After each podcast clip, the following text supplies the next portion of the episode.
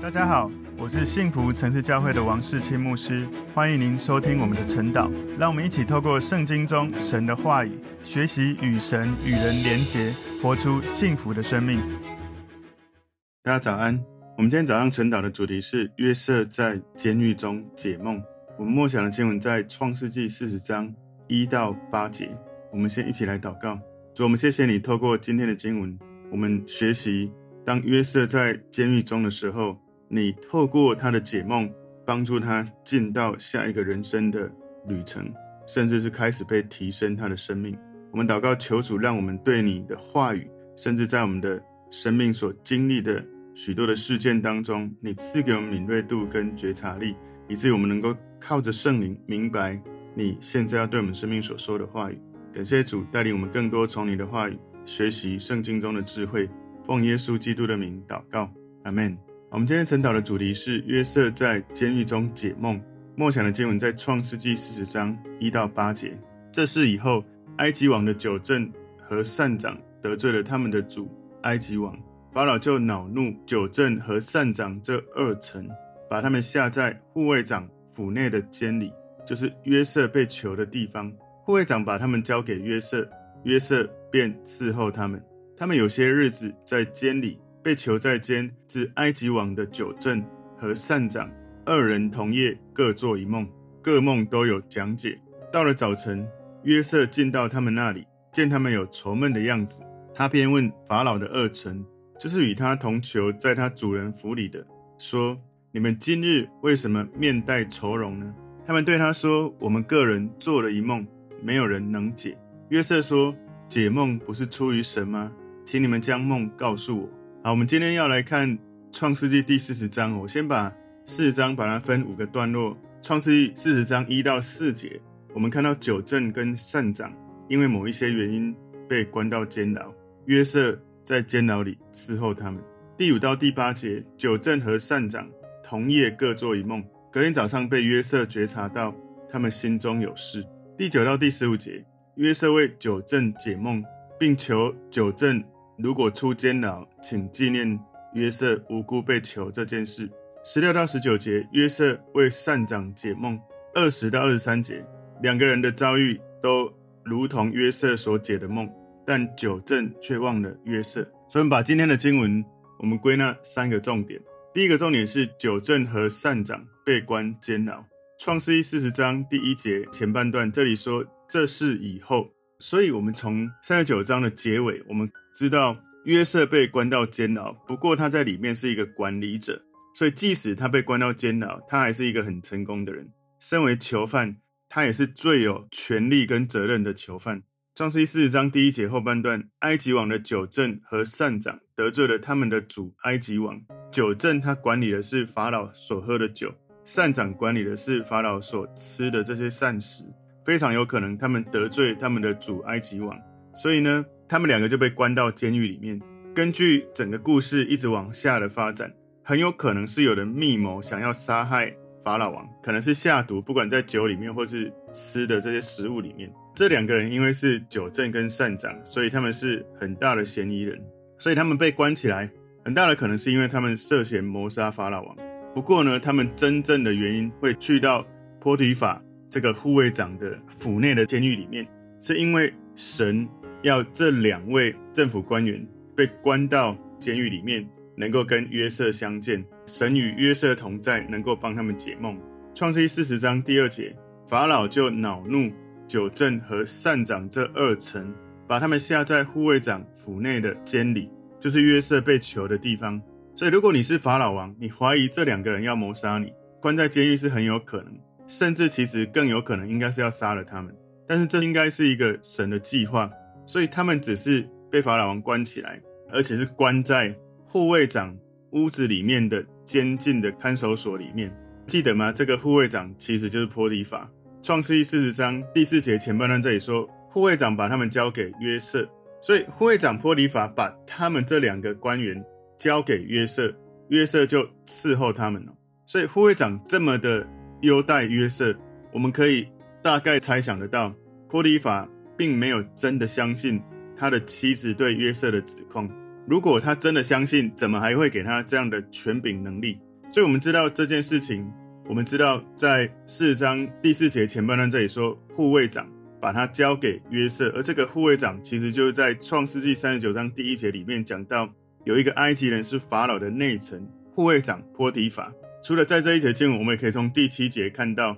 他便问法老的二臣，就是与他同囚在他主人府里的。所以创世纪四十章第七节里面讲到。约瑟他主人府里，也就是这个护卫长波提法，他们是被关在同一个地方，都是在护卫长波提法的府里的监狱里面。创世记四十章第四节后半段，约瑟便伺候他们，他们有些日子在监里，所以约瑟他就在监狱里面服侍了这两个官员。他在监狱里面是有权柄，不过他用这样的权柄，他让他在监狱里面这些日子成为一个仆人领导者。去服侍在里面的这些人。今天第二个重点，约瑟关心九正和善长。创世记四十章第五节，被囚在监之埃及王的九正和善长二人同夜，各做一梦，各梦都有讲解。所以两个人他们在同一个晚上各自做了一个梦。两个人梦境在那个时候刚好约瑟进来，在那里做了这样的梦。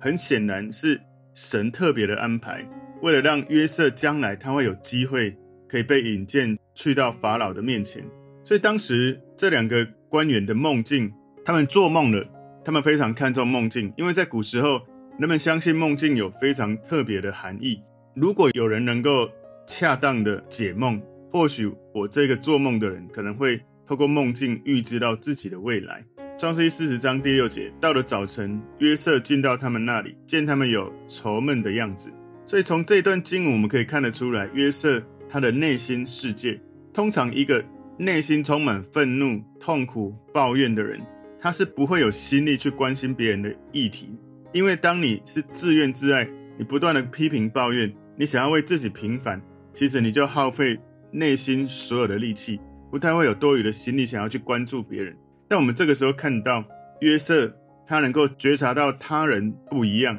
他有一个很高的敏锐度，看到。他们两个人有愁闷的表情。创世纪四十章第七节，他便问法老的二臣，就是与他同囚在他主人府里的，说：“你们今日为什么面带愁容呢？”所以，就像我第六节所说的，约瑟他并没有因为他生命历程所发生这许多的苦难，以至于他内心感觉到痛苦或绝望。没有，他没有这样感觉，而是他去感觉到身边的需要，他去关心酒政跟善长。他们怎么会看起来这么的愁闷？所以，我们从约瑟被关到监牢，能够去帮助人这样的事情，来体会耶稣的心情。耶稣他是一个在天上无辜的一个神，他化身成为人，成为为我们代罪的羔羊，进到人间的监狱，经历我们本来应该要经历的在罪里面的责罚，经历了许多的苦难，经历了诱惑。受到最痛苦的这种生命的历程，在人间。不过呢，耶稣没有寻求我们要怜悯他，而是他来到我们的生命中，问我们：你们今天为什么看起来这么愁闷，这么忧愁？所以，因为耶稣他在我们的生命当中，他赐给我们无条件的爱，以至于我们的心那一些痛苦、伤害、罪疚、羞愧，可以因为耶稣得到释放，所以我们也能够去关心别人的需要。即使我们也是有需要，可是我们知道神会祝福我们，神会帮助我们的需要，所以求神帮助我们，不要只是一直看到自己有多少的苦难或痛苦，而是我们能够常常来到神的面前，让神对我们显明，在我们的困境里面，神的心意是什么。所以我在猜，约瑟应该已经有一个能力，能够常常回到神的面前，透过神跟他的互动，透过与神之间亲密的关系，他没有一直把。这些心力耗费在内耗的情绪里面，而是他里面应该是有透过神得到了释放，以至于他能够观察到身边的需要，也能够把他无论在什么地方，他能够做好管理者，做好一个很好的管理的工作。今天第三个重点，约瑟为他们解梦。创世记四十章第八节前半段这里说，他们对他说：“我们个人做了一梦，没有人能解。”所以。约瑟不是因为好奇想要问他们梦，不是要为他们算命，而是约瑟看到他们因为梦境而内心感到愁闷，所以约瑟靠近他们，对这两颗纷乱的心在提问，在问他们：所以这两个官员呢，就回答了约瑟：“我们做了梦，就不知道到底是什么意思，没有人能够解释。”创世记四十章第八节后半段，约瑟说：“解梦不是出于神吗？请你们将梦告诉我。”所以约瑟他自己曾经有做过梦境的经验，他曾经梦过关于他未来伟大的梦，以至于他的家人跟他产生不和的关系。在创世记三十七章五到十一节，我们从里面看到他曾经做了两个梦哦，其中一个梦是他跟他哥哥们说：“我们在田里捆禾稼，我的捆起来站着，你们的捆来围着我的捆下拜。”然后又一次。他跟他的家人说：“看了，我又做了一梦，梦见太阳、月亮以十一个星向我下拜。这个梦境其实跟他实际的情况是很容易解释的，因为他就刚好有，除了他有十一个兄弟，然后太阳、月亮就像是他的爸爸妈妈，所以他的哥哥们在创世记三十七章十九到二十节里面，他们在嘲笑他们的弟弟哈，而且呢就预谋想要把他杀掉。事实上，在两次的梦境里面。”约瑟的哥哥们嘲笑他，而且爸爸在他第二个梦境里面责骂他。所以约瑟他曾经做了梦，而且他的人生正在往那个梦境的方向前进。我在猜，约瑟内心有一个坚定的信念，相信神所给他的启示一定会成就，所以他自己也应该从神的灵里面去领受到这些梦境到底会怎么发生。所以约瑟相信，透过神，神能够帮助人了解梦境，就好像。他跟他的好朋友说：“我的爸爸是天上的神，他透过梦境会告诉我未来会发生什么样的事情。所以，当他身边的好朋友问他一个比较难的问题的时候，甚至是如果他的好朋友跟他说我昨天做了什么梦的时候，约瑟可能就会跟他说：哇，这个应该是从我天上的爸爸来启示你，甚至他就能够来解释。所以他说解梦不是出于神吗？神可以透过梦境来对人的心说话。在圣经里面有很多的经文让我们。了解这件事情，在创世纪二十章第三节里面，神透过梦境对异教的统治者亚比米勒说话；在创世纪二十八章十二节，还有三十一章十一节，神在梦境中对雅各说话；创世纪三十一章第二十四节，神在梦境中对拉班说话；四世纪第七章十三节，神在梦境中对米甸人说话；列王记上三章第五节。神在梦境中对所罗门王说话。但以理书第二章第一节里面，神在梦中对尼布甲尼撒王说话。但以理书第七章第一节，神在梦中对但以理说话。马太福音第一章二十节，第二章十三节，第二章二十二节，神在梦中对约瑟说话。马太福音二十七章十九节，神在梦境当中对比拉多的妻子说话。所以在圣经里面。神在梦中对那一些没有信主的人或者异教徒说话的次数，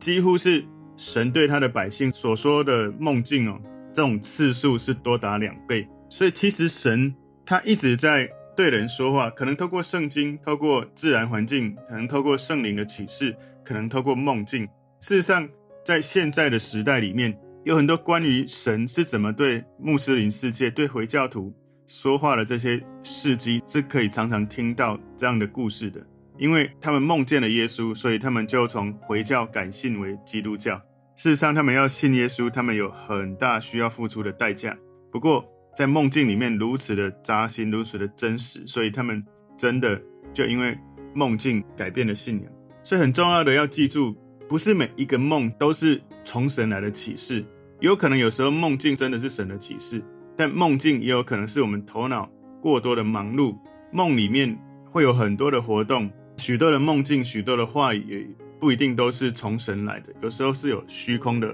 话语。就像我们所说的话，有时候真的神会感动启示我们，可是有时候我们所说的话可能是自己的私欲，可能是身边人的想法影响了我们。所以不管是梦境，不管是你所说的话语，会不会有可能有时候是神来的，但有时候有可能也不是哦。在传道书第五章第三节跟第七节里面说，事物多就令人做梦，言语多就显出愚昧。第七节说，多梦和多言，其中多有虚幻。你只要敬畏神，所以不一定所有的梦境从神而来。但如果你常常跟神相处，常常亲近神，那么你从心里面神给你的一些印象，或者是在梦境中神给你的梦境，会有很多机会，频率是很高，是从神而来的。圣经也提醒我们，假先知可能会用梦境来提升，说他们的信息有多重要。在《生命记》十三章一到五节里面说：“你们中间若有先知或是做梦的起来，向你显个神迹奇事，对你说：我们去随从你素来所不认识的别神，侍奉他吧。他所显的神迹奇事虽有应验，你也不可听那先知或是那做梦之人的话，因为这是耶和华你们的神试验你们，要知道你们是尽心尽性爱耶和华你们的神，不是。”你们要顺从耶和华你们的神，敬畏他，谨守他的诫命，听从他的话，侍奉他，专靠他。那先知或是那做梦的，既用言语叛逆那领你们出埃及地、救赎你脱离为奴之家的耶和华你们的神，要勾引你离开耶和华你神所吩咐你行的道，你便要将他治死，这样就把那恶从你们中间除掉。所以不是梦境就一定是从神而来，甚至假先知会透过梦境来假借圣旨，告诉你说，因为梦是这样，所以你应该这样或那样。所以对于梦境，我们要有一种认识跟了解，可能会有从神而来，可能会被误用，可能不一定是从神而来，只是你实际生活中因为社会规范，因为很多的因素，你没有直接说出或是表达出，可是它有时候变成你在梦境当中。当时你整个放松的时候，你就把白天所思所想释放出来。尽管如此，我们还是应该对神的话语或神的启示有一种开放的态度。不管你人是清醒，或者人在梦境中，在圣经里面有很多的人物，他们是在清醒当中，一种很清楚、完全的确定知道是真的神在一个异象里面对他们说话。就像保罗，他是在骑马的时候被神的光照耀，整个。眼睛瞬间瞎掉，而神就在他日常的生活当中很明显的对他的心说话。所以在梦境里面，我们要有一个开放的态度，我们要能够了解一件事：除了圣经，我们不要想从别的地方去找神的信息。我讲的是最直接、最多的可能，就是神会从圣经来对我们说话。但是神不是唯一只用圣经对我们说话，只是说。神对我们说话的方式，透过圣经是最多的。你如果每一天有固定的读经习惯，你人生任何的问题，其实都可以在读经之前写下你的问题。然后每一天读不同的经文的时候，这些经文就会对你生命的议题，有好像拼图一样，不断的让你看到越来越多从神而来的智慧，以至于你能够处理眼前生命的议题。所以我们要了解，神最常对我们说话的方式是透过圣经。神会透过圣灵启示我们的心，对我们说话。所以神有时候会选择用一种比较特别的、不寻常的方式对我们说话。但是呢，如果你真的从梦境里面感觉到神对你说话，理论上他不会违反圣经。所以不管是在梦境，或者你在聆听神，你感觉到有一种神的启示的话语，我们一定要记得有几个重要的要能够去评估的。一个是，不管是梦境或者是。你聆听神，你感觉圣灵启示你的话，你的内心要有四个至少可以来判断是不是从神而来。第一个，你感觉到有平安；第二个，它不违反圣经；第三个，它会有印证。什么叫印证呢？就是你的这个梦境，或是你领受的这个启示的话语，在经过一段时间，包括你自己，包括别人都很清楚的看出来，哇，你所听到的这个从神来的话语，或者是你所做的这个梦境。真的就如你所领受的一样，真的是发生，而且是有好的神所祝福的方向。所以，除了你要有内心的平安，你所梦的或是你所领受的，要能够不违反圣经的内容，你要能够有印证，然后你要有遮盖。什么叫有遮盖呢？就是你要在教会里面有属灵领袖能够遮盖你。什么意思？就是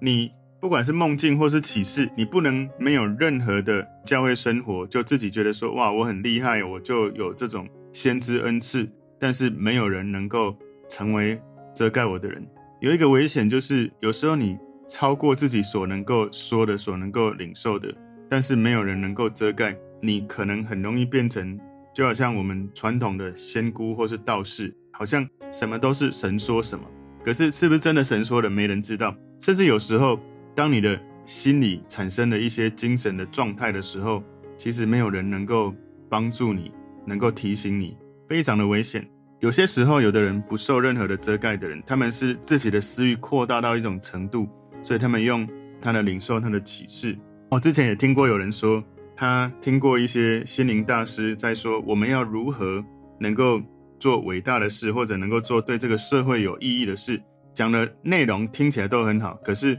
那个对社会有意义的事，或是做伟大的事，或是做一些不错的事情，内容就是都要去听他的课程。其实这个很明显是一种私欲哦，所以我们要能够了解，不管是梦境，不管是神的启示，不管是神用各种的方式要对人说话。我们一定要记得，你的内心要有平安，要能够跟圣经符合。所以，如果你没有在读圣经，不要随便操练这种属灵恩赐，因为你不知道到底真理的框架在哪里，你是不是领受的东西超越的真理太多了。然后，你要能够被印证，你要能够有遮盖，以免你自己已经走得太偏，却没有人能够发现或帮助你。我自己在加拿大曾经学习内在医治的时候。当时教导我们聆听神的老师有教导我们怎么解梦，所以我在学习之后，会常常在醒来的时候会记录当天晚上我如果有比较清楚的梦境，我会记下来，然后聆听神。有些时候这些梦境真的是神要告诉我生命的功课，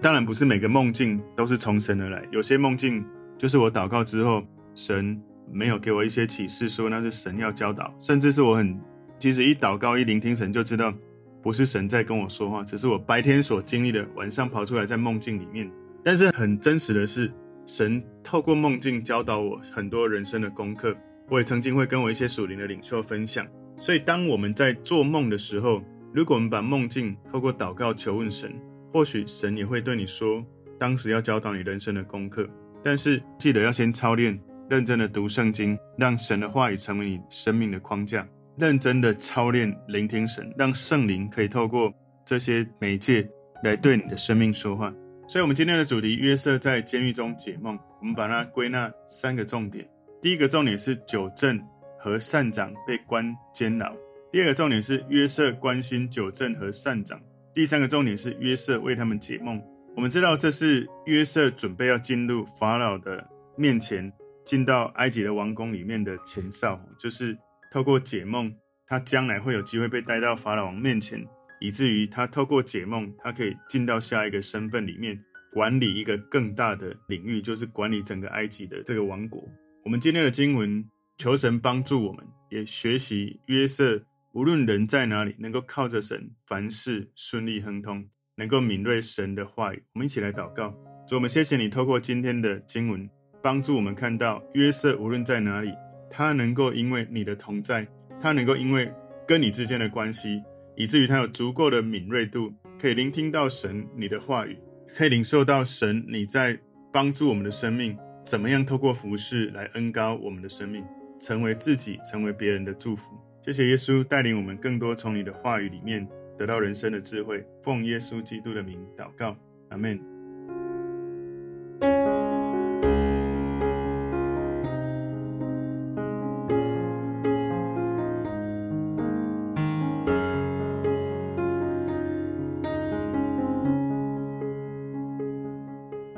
如果这个信息对您有帮助，请您在影片下方按赞、留言，并分享给您的朋友，分享在您的 IG、Facebook、Line 或者其他的社群媒体上面，来祝福您的朋友。当然，也别忘了订阅我们的频道和开启小铃铛，这样您就可以收到我们最新的影片通知哦。